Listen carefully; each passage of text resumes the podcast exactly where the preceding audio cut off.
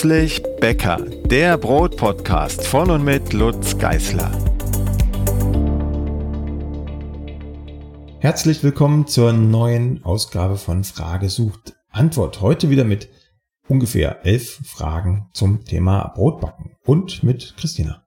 Hallo. Die erste Frage ist ganz simpel, aber nicht ganz trivial zu beantworten. Genau, die Frage von, kommt von Katrin und sie möchte wissen, wie sie es hinbekommt, dass die Brotkruste nicht ganz so hart wird. Ja, klingt wie gesagt sehr simpel, aber ist nicht so simpel zu beantworten. Die Brotkruste unterliegt ja ganz vielen Faktoren. Das fängt schon an mit den Zutaten. Also ist ein Fettanteil dabei, da reicht schon Milch oder nicht. Ähm, welche Mehle sind dabei? Wie ist die Oberfläche bemehlt? Ist sie überhaupt bemehlt? Wird sie abge abgestrichen oder abgesprüht mit Wasser und so weiter. Das hat alles einen Einfluss, noch bevor ich überhaupt ans Backen denke. In den meisten Fällen ist die Kruste zu hart, weil das Brot einfach zu lange gebacken wurde oder mit wenig Dampf oder ganz ohne Dampf. Also der Dampf spielt die größte Rolle in Bezug auf die Kruste. Wenn ich sehr viel dampfe und den Dampf auch die ganze Zeit im Backofen lasse, dann wird die Kruste relativ weich. Wenn ich ohne Dampf backe und den Dampf, der durch das Ausdünsten, also durch das Verdampfen des Wassers aus dem Teig selbst auch noch entsteht im Ofen, auch noch ablasse, regelmäßig, dann kriege ich eine sehr dicke Kruste. Ein anderer Aspekt neben dem Dampf ist die Backzeit im Vergleich zur Backtemperatur oder im Zusammenhang mit der Backtemperatur. Wenn ich also ein Brot sehr lange bei niedrigerer Temperatur backe, wird die Kruste dicker. Wenn ich es relativ heiß backe und dafür kurz, wird die Kruste dünner.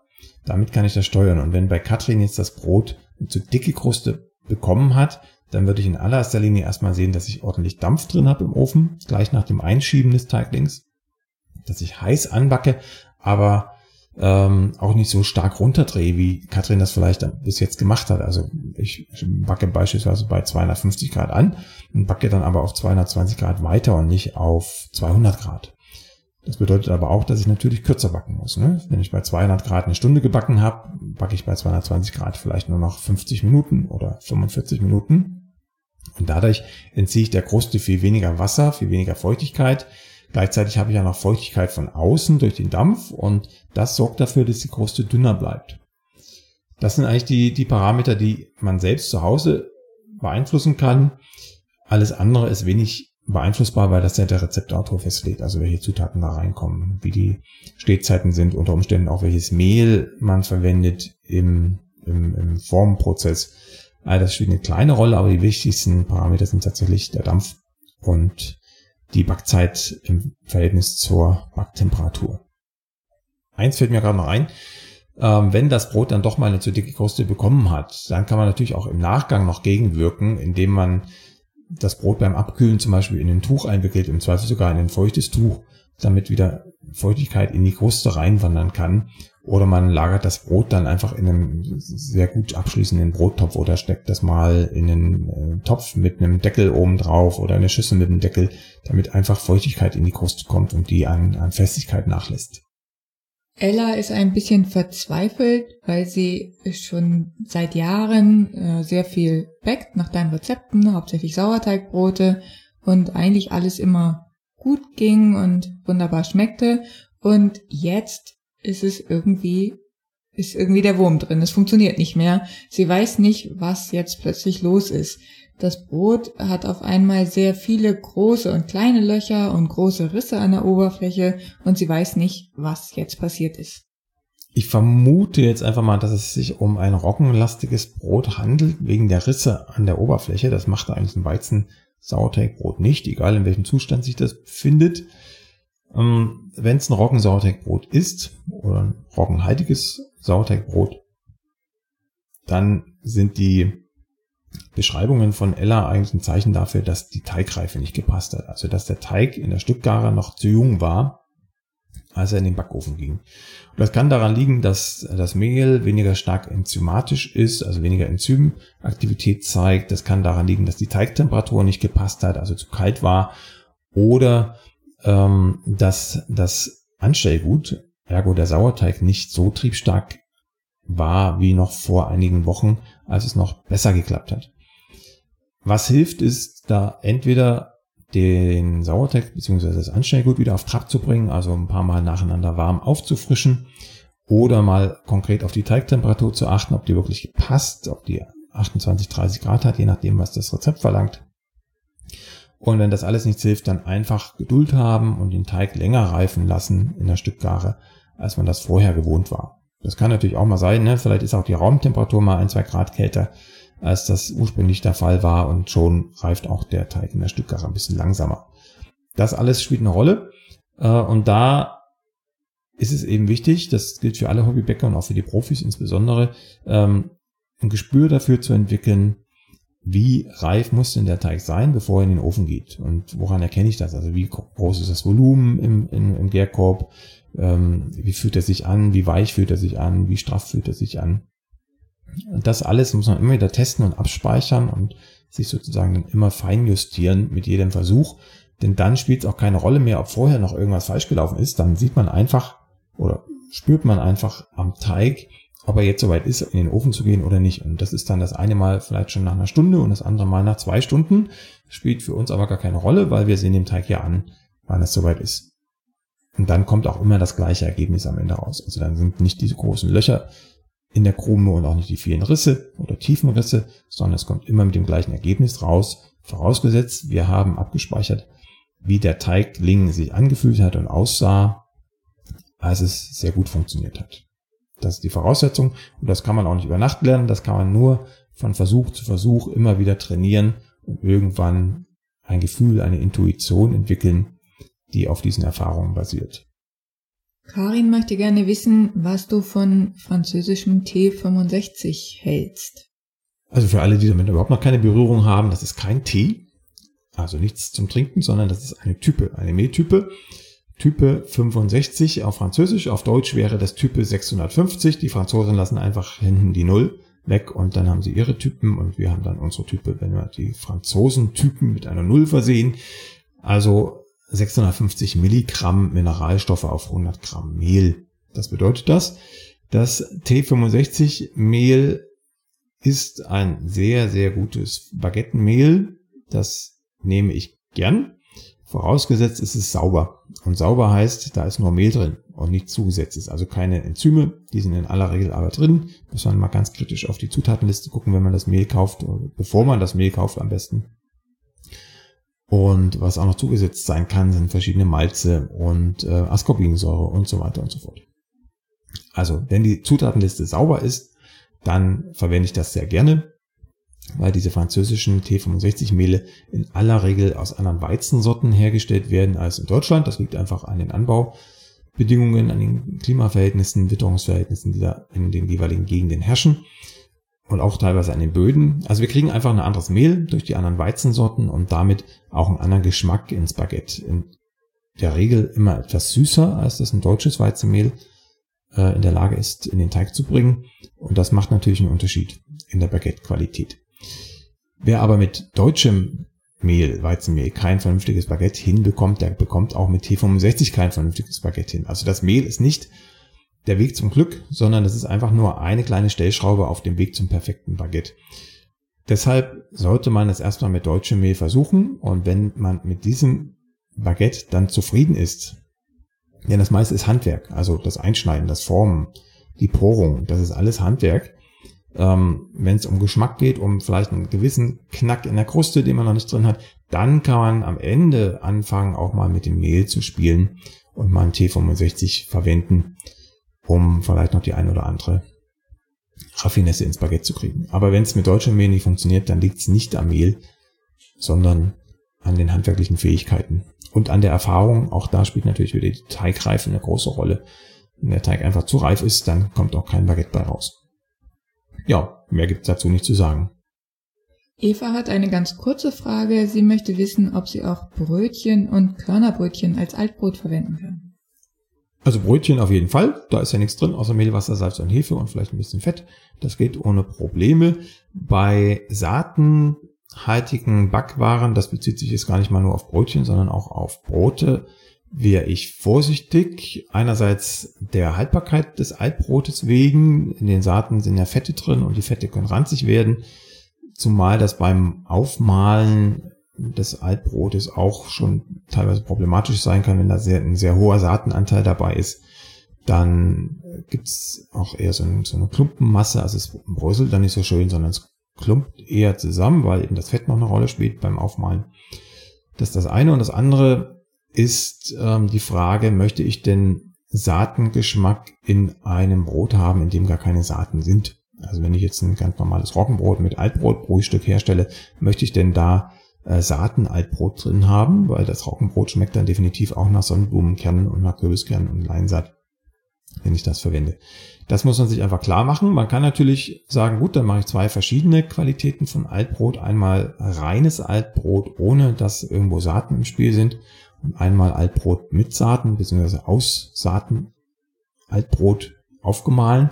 Und dann verwende ich dieses Saatenaltbrot auch nur für Gebäcke, in denen wieder Saaten enthalten sind. Das ist dann ein Qualitätsgewinn. In anderen Gebäcken, wo eigentlich gar keine Saaten reingehören, äh, finde ich es störend. Das müsste sich Eva also einmal durchdenken und dann ist das aber auch kein Problem. Und dieses Körner-Altbrot würde ich dann natürlich, wenn es aufgemahlen ist, eher kühl lagern, also im Zweifel im Kühlschrank oder im kalten Keller oder in der kalten Abstellkammer.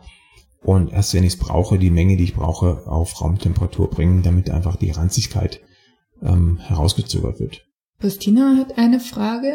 Anhand der Mehltypen würde ich sagen, sie kommt aus Österreich. Und zwar backt sie immer ein Bauernbrot mit insgesamt anderthalb Kilo Mehl. Dafür verwendet sie eine Mischung aus 1 Kilo Roggenmehl Type 950 und 500 Gramm Dinkel Vollkornmehl. Jetzt möchte sie gerne ein Brühstück machen, und zwar aus dem Dinkel Vollkornmehl und fragt, ob die, ob es zu viel ist, wenn sie die gesamte Menge Vollkornmehl, also ein Drittel der Gesamtmehlmenge verwendet für das Brühstück. Grundsätzlich ist zu Brühstücken zu sagen, dass man sie höher dosieren kann als Kochstücke, als Mehlkochstücke, weil nicht das gesamte Mehl ähm, quasi aufgespalten wird, erhitzt wird. Also nehmen wir an, ich nehme jetzt äh, 100 Gramm Dinkel Vollkornmehl und koche das auf in Wasser. Dann habe ich ja das gesamte Mehl auf 100 Grad ungefähr 100 Grad erhitzt und dann ist definitiv alles, was da an Klebereiweiß drin war, kaputt und auch an Stärke. Darum geht's ja bei solchen Kochstücken und Brühstücken, die Stärke aufzuspalten, damit sie Wasser binden kann. Hat definitiv geklappt. In dem Brühstück, in dem ich nur 100 Grad heißes Wasser über das Mehl schütte und verrühre, hat das Mehl nie die 100 Grad gesehen, außer ganz am Anfang so ein paar Mehlkörner, die direkt mit dem Wasser in Kontakt gekommen sind. Aber sobald ich es anfange zu vermischen, gleiche ich die Temperaturen an zwischen dem Mehl und dem Wasser und dann habe ich ungefähr 70 Grad Temperatur im Brühstück und nicht 100 Grad. Das heißt, ein Teil der Stärke wird nicht aufgebrochen und auch ein Teil der Eiweiße ist noch nicht ähm, denaturiert, so dass ich also in einem Brühstück deutlich mehr einsetzen kann an Mehl und Wasser als in einem Kochstück, um den gleichen Abbau zu haben oder die gleiche Aufspaltung von Stärke. Ein Drittel der Gesamtmehlmenge ist trotzdem zu viel. Insbesondere wenn ich jetzt auch noch den Dinkel auswähle. Ähm, Christina hat ja geschrieben, sie hat zwei Drittel Roggenmehl, ein Drittel Dinkelmehl. Und wenn ich jetzt den gesamten Dinkelanteil verkoche oder überbrühe, dann habe ich im Grunde alles, was ich an Teiggerüstbildner da habe, also an Gluten, zerstört. Bis auf ein bisschen, äh, bisschen Kleber, der, der in der Gesamtheit nicht, nicht relevant ist. Die Taktik würde ich andersrum fahren. Also ich würde auf keinen Fall den Dinkel überbrühen, sondern den Dinkel unangetastet lassen, damit ich möglichst viel Teigstabilität habe durch den Kleber, durch das Gluten. Und stattdessen lieber ungefähr zehn Prozent der Roggenmehlmenge überbrühen. Also, ähm, nee, nicht zehn Prozent der Roggenmehlmenge, sondern zehn Prozent der Gesamtmehlmenge. Also sie hat jetzt hier ein Beispiel 1500 Gramm Mehl, davon ein Kilo Roggen und 500 Gramm Dinkel und ähm, auf 1500 Gramm Mehl machen 10% 150 Gramm. Also nehme ich 150 Gramm Roggenmehl von den 1000 Gramm Roggenmehl und überbrühe das mit wahlweise der doppelten oder der dreifachen Wassermenge. Kriegt dann entsprechend sehr dickes oder ein etwas weicheres ähm, Produkt raus und kann das dann abgekühlt wieder in den Teig geben. So wird es Sinn machen, dann vergebe ich mir kein Gluten und habe trotzdem die Wasserbindung, die im Roggenmehl genauso gut funktioniert, also mit der Roggenstärke genauso gut funktioniert wie mit der Dinkelstärke, ohne dass ich mir den so wichtigen Teiggerüstbildner zerstöre. Genau, das würde auch die Frage beantworten oder der Anforderung entsprechend, die Christina hier schreibt, dass sie das Brot gerne saftig und locker haben möchte, dass man eher den Roggen überbrüht als den Dinkel. Dann äh, ist die Anschlussfrage von Christina, ob das auch funktioniert, wenn sie das Brühstück nur eine Stunde vorher aufgießt und nicht über Nacht stehen lässt. Und dann möchte sie als letztes noch wissen, wie viel Hefe du verwenden würdest, Sie nimmt immer einen frischen Würfel. Also eine Stunde vorher ist relativ knapp, geht aber, wenn man die Teigtemperatur im Auge behält. Also wenn das ein Rezept wäre, in dem ein Brühstück vorgesehen ist, das über Nacht verquillt bei Raumtemperatur und ich setze es dann aber erst eine Stunde vorher an, dann hat das Brühstück definitiv nicht Raumtemperatur am Ende, sondern vielleicht noch 50 Grad.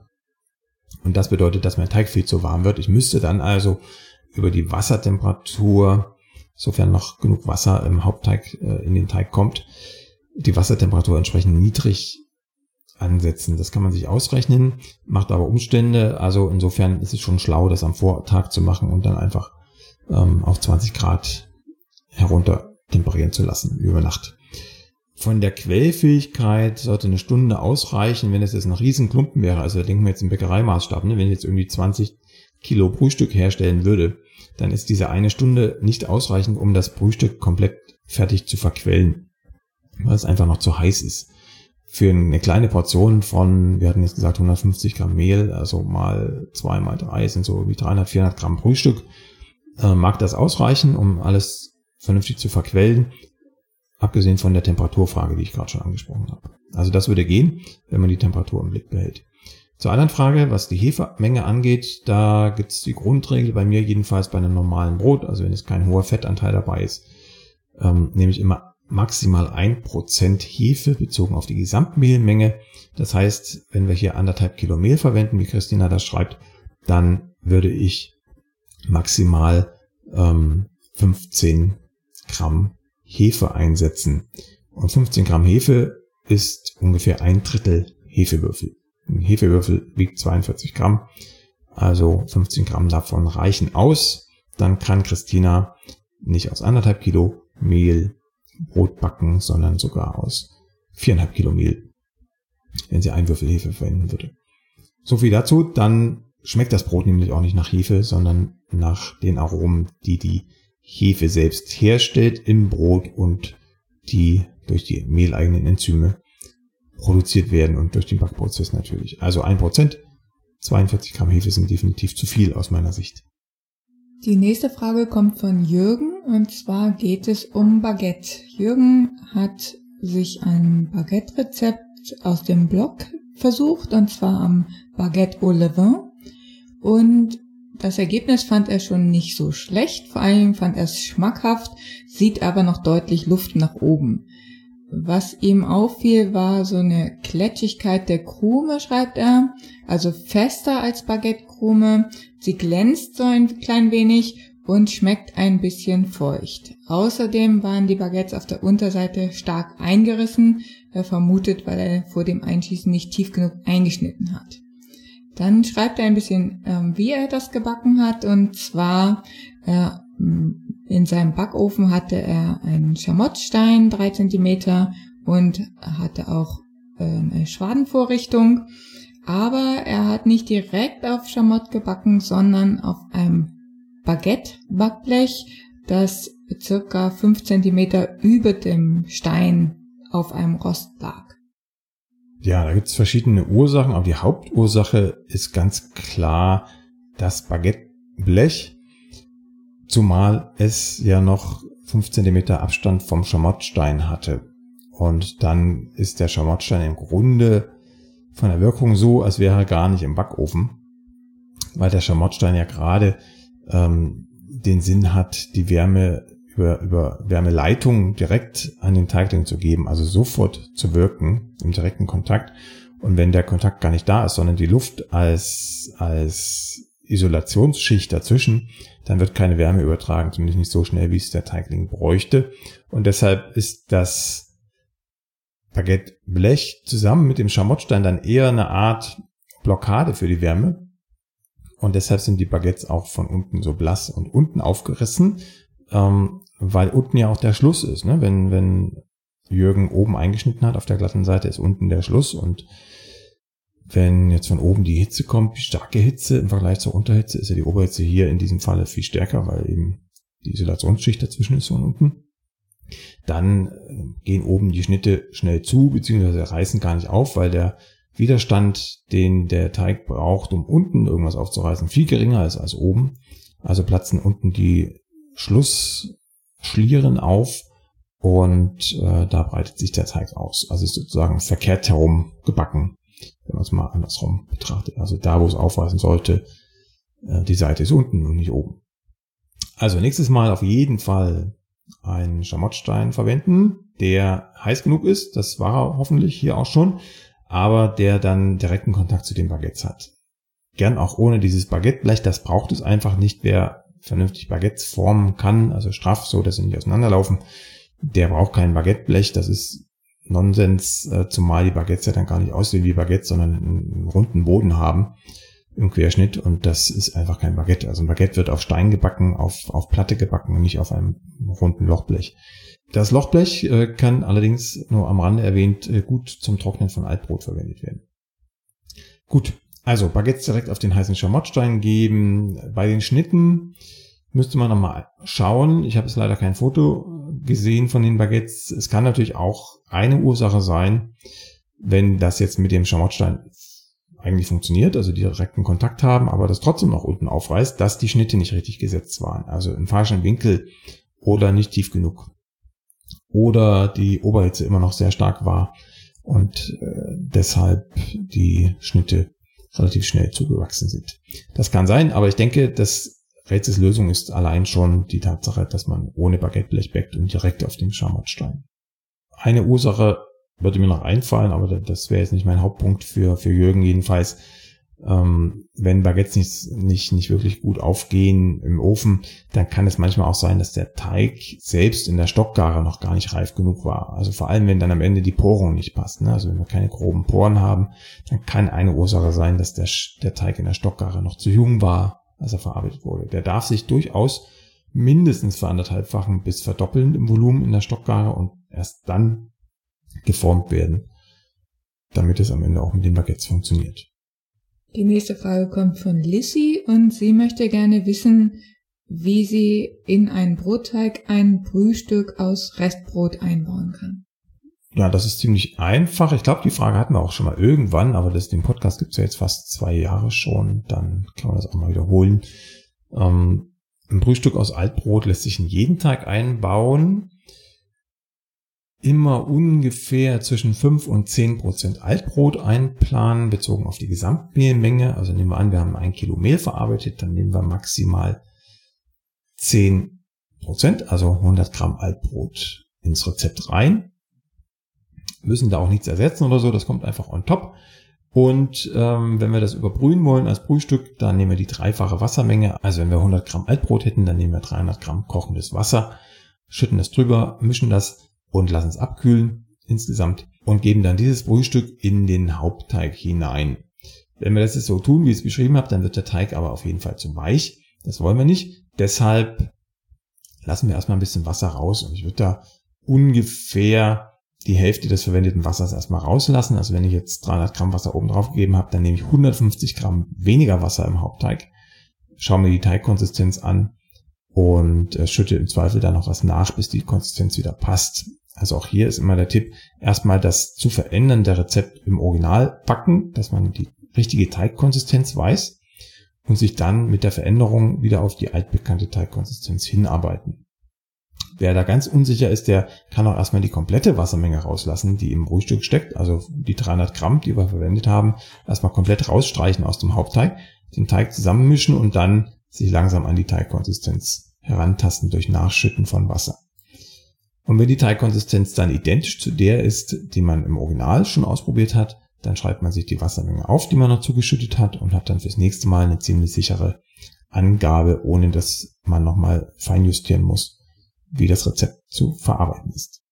Martin möchte gerne wissen, was eigentlich Ciabatta-Mehl ist. Er hat da schon einiges gehört von ursprünglich Maismehl oder Weizenmehl mit höherem Kleberanteil oder ähm, eine Mischung aus Hartweizenmehl oder Hartweizengrieß, Weizenmehl und Weizenkeim und jetzt weiß er gar nicht mehr, was eigentlich Ciabatta-Mehl sein soll. Ja, Ciabatta-Mehl ist keine offizielle Bezeichnung, also die unterliegt keinen Regularien. In Deutschland jedenfalls nicht. Für andere Länder kann ich mich da jetzt nicht aus dem Fenster lehnen. Ciabatta-Mehl ist einfach ein Mehl, das der Hersteller zum Herstellen von Ciabatta empfiehlt. Was anderes ist es nicht. Und was der Hersteller dann damit gemacht hat, das äh, liegt in seinem Entscheidungsraum. Die einen mischen einfach nur verschiedene Weizensorten zusammen, damit ein sehr kleberstarkes Mehl entsteht. Ein Mehl, was sehr viel Wasser binden kann, was die richtige Enzymatik hat. Das ist dann sozusagen Mehl, was ich auch noch kaufen würde als Ciabatta-Mehl. Ähm, das ist dann meistens ein Tipo 0 Mehl in verschiedenen Qualitäten, teilweise Kleberqualitäten, aber es ist einfach ein Weizenmehl. Und die anderen Geschichten, die habe ich tatsächlich auch noch gar nicht gehört, die Martin da beschreibt mit Maismehl und ähm, Mischmasch aus Weizenkeim und Hartweizengrieß und so. Ähm, das das kenne ich so nicht. Man kann natürlich in Ciabatta auch Hartweizen reingeben, das ist dann aber eher eine, eine Backmischung, so würde ich es dann eher nennen. Ein reines Mehl wäre es, wenn es wirklich Mehl ist und kein Grieß drin ist, sondern einfach verschiedene Weizensorten oder auch nur eine bestimmte Weizensorte in der Mehltüte steckt mit bestimmten Klebereigenschaften. Denn darum geht es hauptsächlich, dass die Klebereigenschaften fürs Ciabatta geeignet sind. Also ein kleberstarkes Mehl, damit die Porung gut wird, damit ein guter Teigstand da ist, obwohl viel Wasser im Teig steckt. Ja, das ist es eigentlich. Also da hilft auch immer ein kritischer Blick auf die Zutatenliste. Da sollte eigentlich nur Weizen drin sein in diesem Ciabatta-Mehl. Wenn da noch andere Sachen drin sind, wie Grieß oder Weizenkeime oder Dinkelmehl oder so Geschichten, dann würde ich es einfach als Weizen, nicht als Weizen, als Mehlmischung deklarieren, als Backmischung und nicht als Ciabatta-Mehl. Aber das ist nur meine eigene Befindlichkeit. Wie gesagt, das kann sich jeder selber ausdenken, was ein Ciabatta-Mehl ist und das entsprechend in die Zutatenliste schreiben. Bianca hat eine Frage zu frisch gemahlenem Mehl. Sie würde nämlich gerne mit frisch gemahlenem Mehl backen, ist aber bisher von ihren Ergebnissen nicht so begeistert. Also sie hat schon ein bisschen herumprobiert, hat schon mal mehr Wasser genommen, aber es wird einfach nicht so wie deine Ergebnisse. Es geht nicht wie gewünscht hoch, das Brot, oder es läuft breit und sie möchte gerne wissen, ob du einen Tipp oder eine Lösung hast.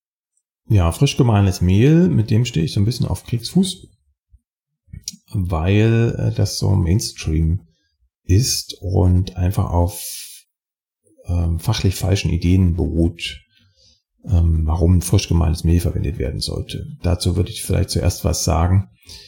Frisch gemahlenes Mehl klingt immer so gut, äh, gesundheitlich gut, weil angeblich äh, viel mehr Vitamine und, und Fette und so weiter enthalten sind als in dem gelagerten Mehl. Ähm, man hat auch irgendwie ein gutes Gefühl dabei, aber das gute Gefühl, die Intuition ist oftmals trügerisch und man sollte dann doch den Kopf einschalten und sich ein bisschen informieren, was da eigentlich die wichtigere Rolle spielt. So, also frisch gemahlenes Mehl ähm, ist ein Mehl, das sehr gut riecht, weil da die flüchtigen Aromen noch drinstecken, beziehungsweise gerade rauskommen, wenn es auch noch so ein bisschen mal warm ist, dann riecht es einfach toll, aber diese Aromen kommen nicht ins Brot hinein, weil sie, wie gesagt, flüchtig sind und entschwinden nach dem Mahlen. Das ist das eine. Das zweite sind die äh, Vitalstoffe, wie es so schön heißt. Die verschwinden, die allermeisten jedenfalls verschwinden spätestens beim Backen sowieso durch die Hitze, beim Kneten auch durch den Sauerstoffeintrag. Insofern hat man fast kein Vitamin oder irgendein Fett, was nicht auch im gelagerten Mehl enthalten wäre, beziehungsweise was nicht durchs Backen eh kaputt gehen würde, im Vergleich zu frisch gemahlenem Mehl, beziehungsweise äh, gelagertem Mehl. Also das ist kein Argument, kein fachliches Argument jedenfalls für frisch gemahlenes Mehl. Das einzige Argument für frisch gemahlenes Mehl ist aus meiner Sicht, ähm, dass es ein gutes Gefühl macht. Wenn man oben das Korn reinwirft, unten kommt das Mehl raus und das geht dann gleich in den Teig. Das ist einfach was für die Sinne. Ähm, ist ein psychologischer Effekt, warum man vielleicht auch meint, dass das Brot dann besser schmeckt, wenn es frisch gemahlen ist. Aber das war es dann auch inhaltlich. Ähm, der andere Punkt ist, dass das frisch gemahlene Mehl, das ist jetzt wieder ein Fakt, ähm, wenn es um Weizen geht, um Dinkel jedenfalls, ähm, deutlich schwächere Klebereigenschaften hat, also ein, ein schwächeres Glutengerüst aufbauen kann, als ein Mehl, das ein bisschen gelagert ist, also das ein paar Wochen irgendwo rumlag, oder ein Mehl, das mit, ähm, mit Ascorbinsäure oder mit einem anderen Vitamin C Produkt äh, versetzt wurde, oder dass man ganz oft durchgesiebt hat, damit der Sauerstoff rankommt. Da geht es einfach um Backeigenschaften, also ein gelagertes Mehl backt deutlich besser, also gibt einen stabileren Teig, bindet mehr Wasser, gibt größeres Gebäckvolumen als ein ähm, Gebäck aus frisch gemahlenem Mehl. Insofern würde ich aus fachlicher Sicht jedenfalls davon abraten, frisch gemahlenes Mehl zu verwenden, es sei denn, es ist ein Roggenmehl. Da macht es keinen Unterschied, außer dass der Teig ein bisschen schneller reift mit frisch gemahlenem Mehl, aber sonst ähm, kann man das tun. Da gibt es kein Klebergerüst, was irgendwie aufgebaut werden kann. Da spielt die Lagerung nicht die große Rolle, außer eben, dass die Enzymatik ein bisschen stärker ist als beim abgelagerten Mehl. Also die Reifezeit schneller voranschreitet. Jo, jetzt muss ich noch mal kurz in die Frage gucken von Bianca. Jetzt bin ich so abgeschliffen vom eigentlichen Thema. Ähm, aber das könnte auch die Ursache sein. Genau, Biancas Brote werden nicht wie meine. Ich gehe jetzt mal davon aus, dass sie das auch nur mit, mit Vollkornbroten verglichen hat, also mit Vollkornrezepten. Wenn ich also ein Vollkornrezept einstelle in einem Buch oder in einem Blog, dann ist es immer mit gelagertem Mehl gebacken. Und zwar auch nicht mit selbstgemahlenem gelagertem Mehl, sondern mit professionell gemahlenem Mehl. Und da kommt noch ein zweiter Punkt hinzu, neben dem frisch und nicht frisch gemahlen. Das ist die Feinheit des Mehls. Wenn das Mehl sehr fein gemahlen ist, und zwar nicht so fein, wie es eine Haushaltsmühle schafft, sondern feiner, wie es die professionellen Walzenstuhlmühlen schaffen, dann gibt es auch eine bessere Wasserbindung und ein größeres Gebäckvolumen. Das spricht also alles gegen das heimische Mehlmahlen, abgesehen vom psychologischen Aspekt. Was für das heimische Mehlmahlen spricht, ist gerade das Gegenteil von dem, was ich erzählt habe, nämlich dass das Mehl immer ein bisschen gröber ist. Und wenn das Mehl gröber gemahlen ist, dann schmeckt das Brot ein bisschen, ja, wie soll ich sagen, besser ist ja immer sehr subjektiv, aber ein bisschen, bisschen komplexer, ein bisschen, bisschen harmonischer, runder im Vergleich zu einem Brot, das aus sehr feinem Mehl gebacken wird. Das wiederum liegt wahrscheinlich vor allem daran, dass man länger darauf rumkaut, dass man also ähm, mehr von den Aromen einfach wahrnimmt, bis man das bisschen Brot runterschluckt. Jetzt kann jeder für sich abschätzen, was ihm wichtiger ist. Ist es das Gefühl des Selbstmalens, das Gutgefühl des Selbstmalens, ist der etwas äh, harmonischere Geschmack, weil das Mehl gröber ist, oder ist mir lieber, wenn das Brot möglichst locker ist im Vollkornbereich. Die andere Möglichkeit, die ich jetzt hier noch sehe in der Frage von Bianca, ist, dass sie äh, versucht hat, ein, ein Rezept für helles Mehl auf Vollkorn frisch gemahlen umzubauen. Dann hat man nämlich den stärksten Kontrast, also den Kontrast zwischen sehr starkem Volumen, weil ich mit hellem Mehl gebacken habe, zu einem sehr kleinen Volumen, also breites Brot und in der Höhe sehr flach, ähm, gibt dann einfach das Ergebnis durch selbstgemahlenes Mehl, das auch noch frisch gemahlen ist. Also da muss man einfach die Prioritäten setzen für sich selbst. Ist mir das Volumen wichtig? Ist mir der Geschmack wichtig? Ist mir das Gefühl wichtig?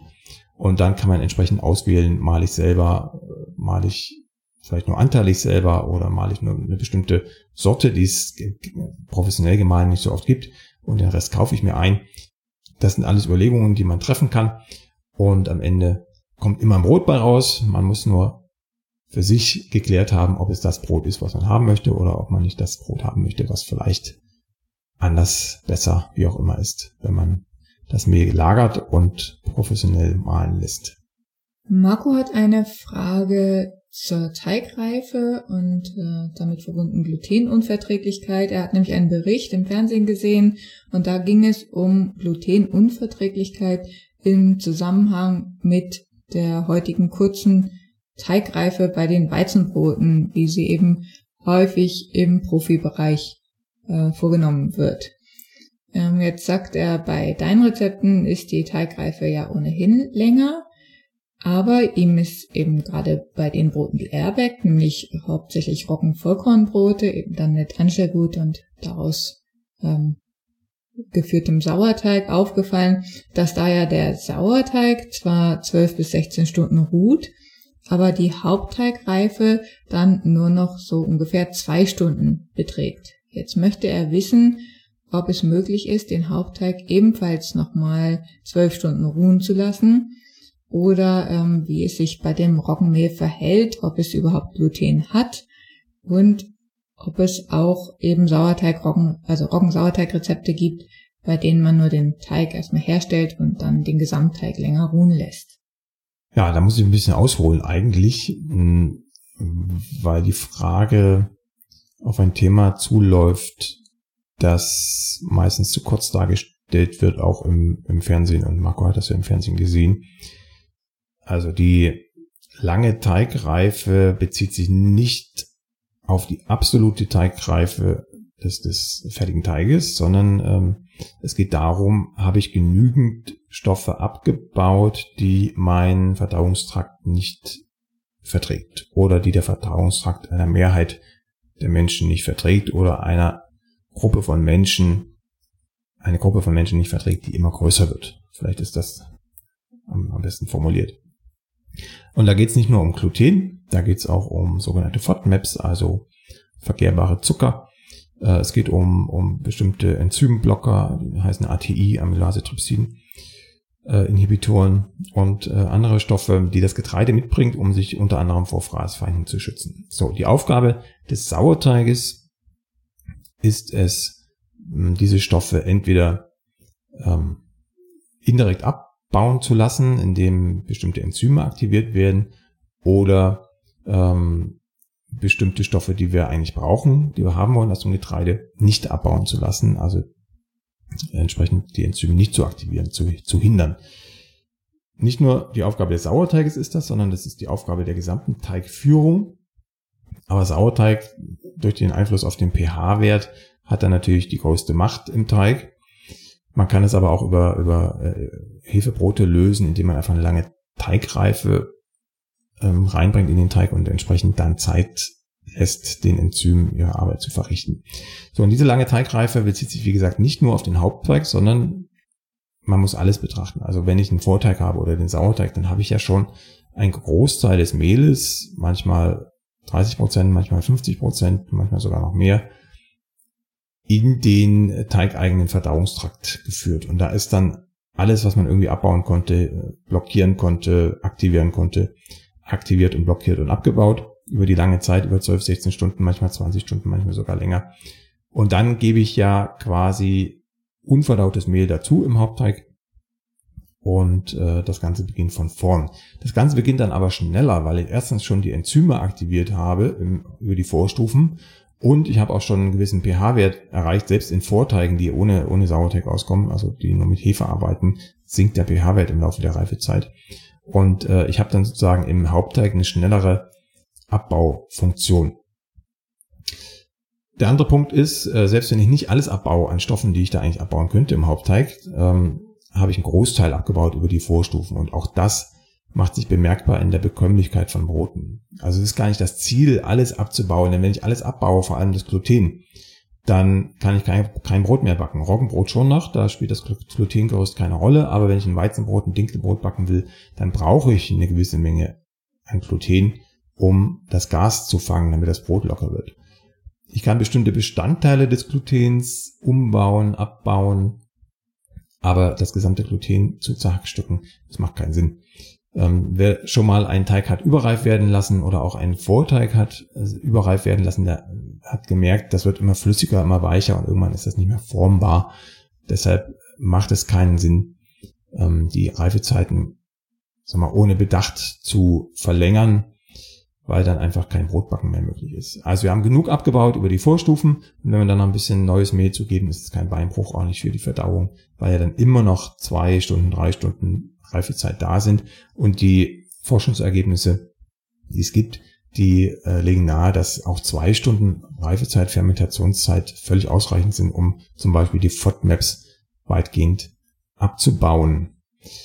Und da hat man nicht mit Vorstufen gearbeitet, wohlgemerkt. Ne? Wenn ich jetzt noch eine Vorstufe dabei habe, also einen Vorteig, einen Sauerteig, dann ist das Ganze dann noch viel intensiver und äh, viel stärker ausgeprägt, als wenn ich nur zwei Stunden Reifezeit für den Hauptteig habe.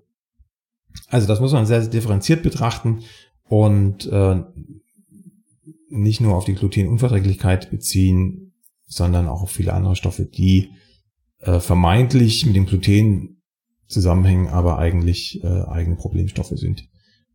da gibt's äh, ein sehr gutes Buch, das kann ich vielleicht noch erwähnen, wer da wirklich tiefer einsteigen will, was das Getreide an Stoffen mitbringt und was sie aus, für Auswirkungen haben. Es sind dann auch ähm, Fallbeispiele, also Patientenbeispiele dabei, was sie äh, für Probleme hatten, wie sie gelöst werden konnten. Ähm, das äh, Buch äh, heißt, äh, weiß ich gar nicht mehr, ich, ich hoffe, ich denke daran, das zu verlinken. Auf jeden Fall ist es von Professor Schuppan und hat im Titel äh, ATI und Gluten und so weiter das ist so ein kleines blaues Buch aus dem Springer Verlag. Das ist sehr gut, sehr zu empfehlen, sehr eingängig auch, sehr gut verständlich. Könnte man sich, wenn man ähm, Probleme hat mit der Verdauung, was Brot angeht, durchaus mal durchlesen und findet garantiert eine Lösung für seine Probleme. Stefanie hat eine Frage zu Weizen bzw. Dinkelsauerteig bzw. dem Anstellgut dazu und zwar dem Unterschied zwischen der weichen und der festen Variante. Sie ist darauf gekommen durch das Buch Brotbacken in Perfektion mit Sauerteig, denn da verwendest du für die Weizen- und Dinkelrezepte ja nur den festen Sauerteig und Stefanie hat bisher nur mit weichem Anstellgut gearbeitet. Und sie möchte jetzt wissen, welchen Unterschied es macht, ob sie festen oder weiches, weichen Sauerteig, beziehungsweise hier in diesem Buch festes oder weiches Anstellgut verwendet. Also für die Rezepte in dem genannten Buch macht es keinen so großen Unterschied, weil man nur homöopathische Mengen an Anstellgut verwendet oder an Sauerteig. In dem Falle ist das das gleiche für das Buch. Ähm, da spielt der Wassergehalt überhaupt keine Rolle. Also da kannst du ein festes nehmen und auch ein weiches nehmen. Der einzige Unterschied, der in dem Buch am Rande eine Rolle spielt und in normalen Rezepten, also die mit viel mehr Ansteckgut bzw. Sauerteig arbeiten, ähm, eine viel größere Rolle spielt, ist die Frage nach der Enzymaktivität. Wenn ich ein weiches Anstellgut habe, ein weiches Weizenanstellgut oder Dinkelanstellgut, dann habe ich einen sehr viel stärkeren Teigabbau, als wenn ich ein festes Anstellgut verwende. Und das macht sich bemerkbar in der Teigkonsistenz. Wer da Muße hat, das mal auszuprobieren, der kann durchaus mal ein Weizen-Sauerteigbrot backen. Einmal mit einem festen ähm, Sauerteig und einmal mit einem weichen Sauerteig. Natürlich die entsprechenden Wassermengen wieder ausgleichen, dass in beiden Broten die gleichen Wassermengen und Mehlmengen enthalten sind. Und dann wird man merken, dass der, der Brotteig, der mit einem weichen Sauerteig hergestellt wurde, viel weicher, nachlassender ist, obwohl die gleiche Menge Wasser insgesamt drin ist, als der Brotteig, der mit einem festen Weizenanstellgut oder festen Weizensauerteig hergestellt wurde. Einfach weil die Abbauprozesse langsamer stattfinden in dem festen, durch den niedrigeren Wassergehalt, als in dem weichen Sauerteig. Das macht also einen Unterschied. Ähm, Im Endergebnis macht das auch einen Unterschied. Das Brot aus dem festen Sauerteig ist ein bisschen ähm, höher, ein bisschen ja, äh, stabiler, also vom, vom Teig her stabiler, das Brot ist höher. Die Porung allerdings ist nicht so grob, nicht so offenporig wie aus dem weichen Weizensauerteig, weil wir eine gewisse Menge an Abbau brauchen im, im Teig, um große Blasen zu erzeugen. Also da muss man so, einen, so einen Mittelweg finden. Äh, das spielt dann auch wieder rein in die Menge des Sauerteiges, in die Teigtemperatur, in die Führungsbedingungen des Teiges, um diese grobe Porung zu erreichen, ohne dass der Teig zu instabil wird. Also ein weicher Weizensauerteig bringt in der Tendenz die gröbere Porung, aber auch den nachlassenderen Teig. Das ist der Hauptunterschied und wer es jetzt aus praktischer Sicht sehen will, im Perfektionsbuch mit Sauerteig verwende ich nur den festen, ähm, weil er sich einfach angenehmer führen lässt und auch besser portionieren lässt. Das ist also eine rein praktische Überlegung gewesen damals. Es geht auch mit einem weichen Anstellgut in der kleinen Menge, die da gefordert ist. Kann Stefanie sich also äh, aussuchen, was sie da machen will. Also es geht genauso gut und sie kann einfach eins zu eins diesen festen mit dem weichen äh, austauschen ist kein Ding, aber eben nur auf dieses Buch bezogen, beziehungsweise auf die Rezepte in diesem Buch. In klassischen Rezepten, wie sie zum Beispiel in Brotbarbuch Nummer 4 vorhanden sind für Sauerteigbackwaren, geht das nicht mehr so einfach. Da muss man dann umrechnen, weil man ja auch mit dem weichen Anstellgut mehr Wasser in den Teig bringt als mit dem festen. Aber da sind dann auch Berechnungsbeispiele dabei. Also Stefanie, wenn du dich in Sachen Sauerteig ein bisschen weiter aus dem Fenster lehnen möchtest, als das mit dem Perfektionsbuch möglich ist, dann seid ihr tatsächlich das Nummer 4 ans Herz gelegt. Da gibt's dann die ganze Welt der Sauerteige. Ja, das soll es gewesen sein. War eine relativ lange Folge heute. Neben uns bäckt schon ein Brot, das werden wir gleich aus dem Ofen holen. Und allen anderen wünschen wir bis zur nächsten Folge viel Spaß beim Backen, viel Erfolg beim Backen und viele neue Fragen. Bis bald. Tschüss. Tschüss. Die nächste Folge von Plötzlich Bäcker, dem Brot-Podcast, gibt es ganz bestimmt. Wenn du bis dahin meine Arbeit am Blog oder für diesen Podcast unterstützen möchtest, dann klicke dich auf plötzblog.de slash unterstützen. Vielen Dank.